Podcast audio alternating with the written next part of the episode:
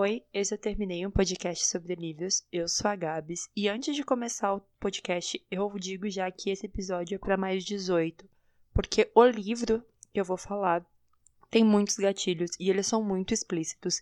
Eu não sabia que ele era assim, porque eu pedi o livro pela capa mesmo. Desculpa.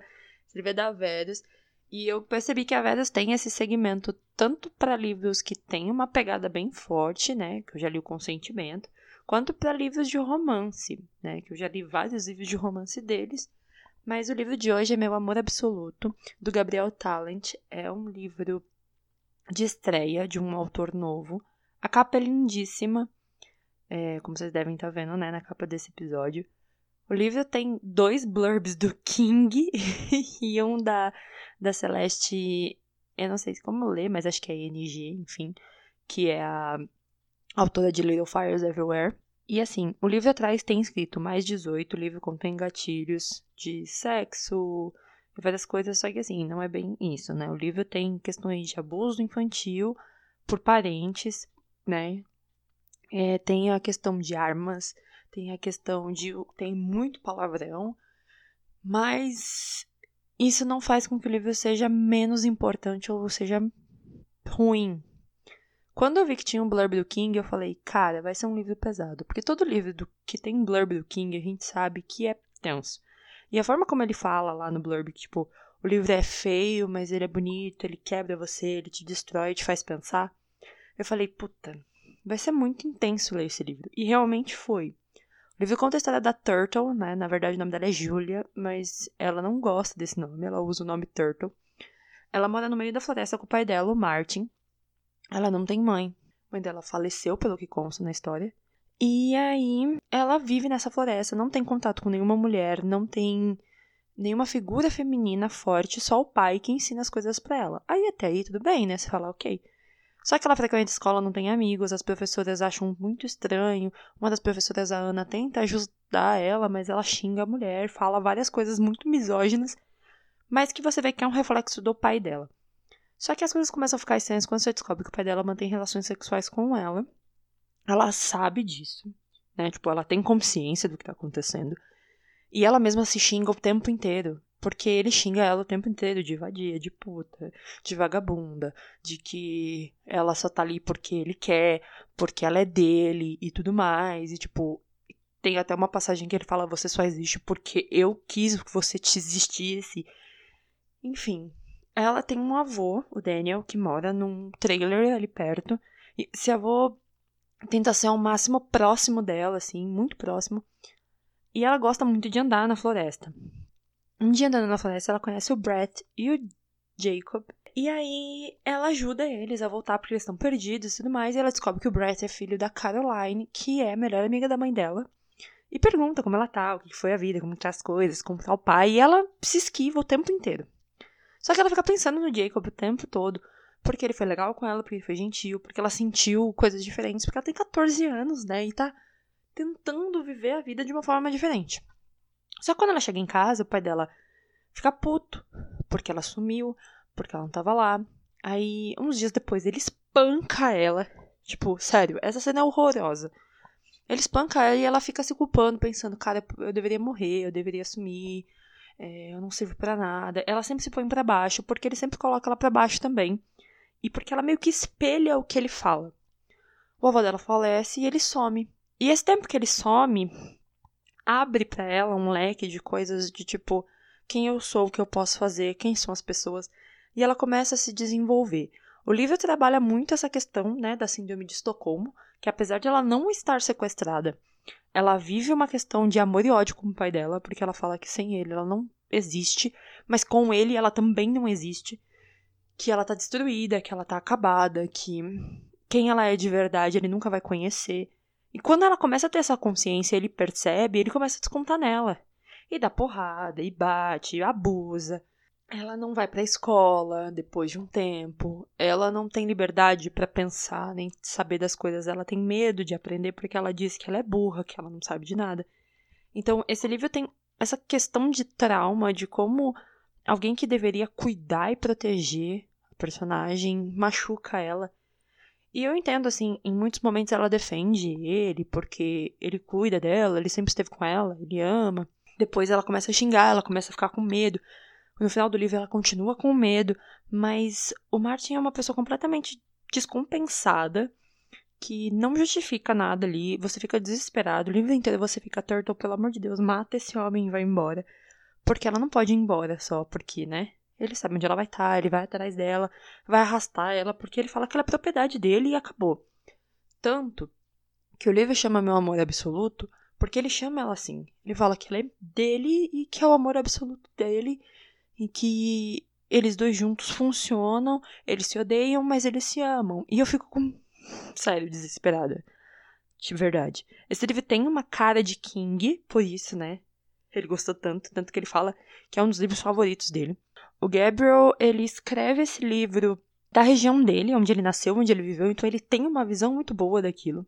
O livro tem umas críticas sociais sobre preservação da natureza, sobre o consumo, sobre como as pessoas são bizarras, como as pessoas de uma pequena comunidade não querem perder as outras, porque muitas vezes falam assim para Turtle: "Não, denuncia seu pai" e tal, e ela fala que não vai fazer isso, o, cara fala, o menino fala: "Meu, Ninguém vai te tirar daqui. Você não vai para um abrigo. Alguém vai lá e vai falar que vai cuidar de você e você vai viver tranquila, não vai ter nenhum problema. E ela não entende, ela fica protelando isso. E aí, quando ela chega no limite, ela só entende o limite dela quando outra criança aparece. Quando do nada o Martin aparece com a Cayenne e ela não faz ideia do que está acontecendo. É uma menina de 10 anos que ele trouxe do nada que ela não sabe por que, que, ele tá, que ela tá ali. Só que aí ela ativa um instinto que ela não tem com ela mesma. Ela tá foda-se pra vida dela, mas pela vida da Cayenne ela vai fazer o que ela tem que fazer.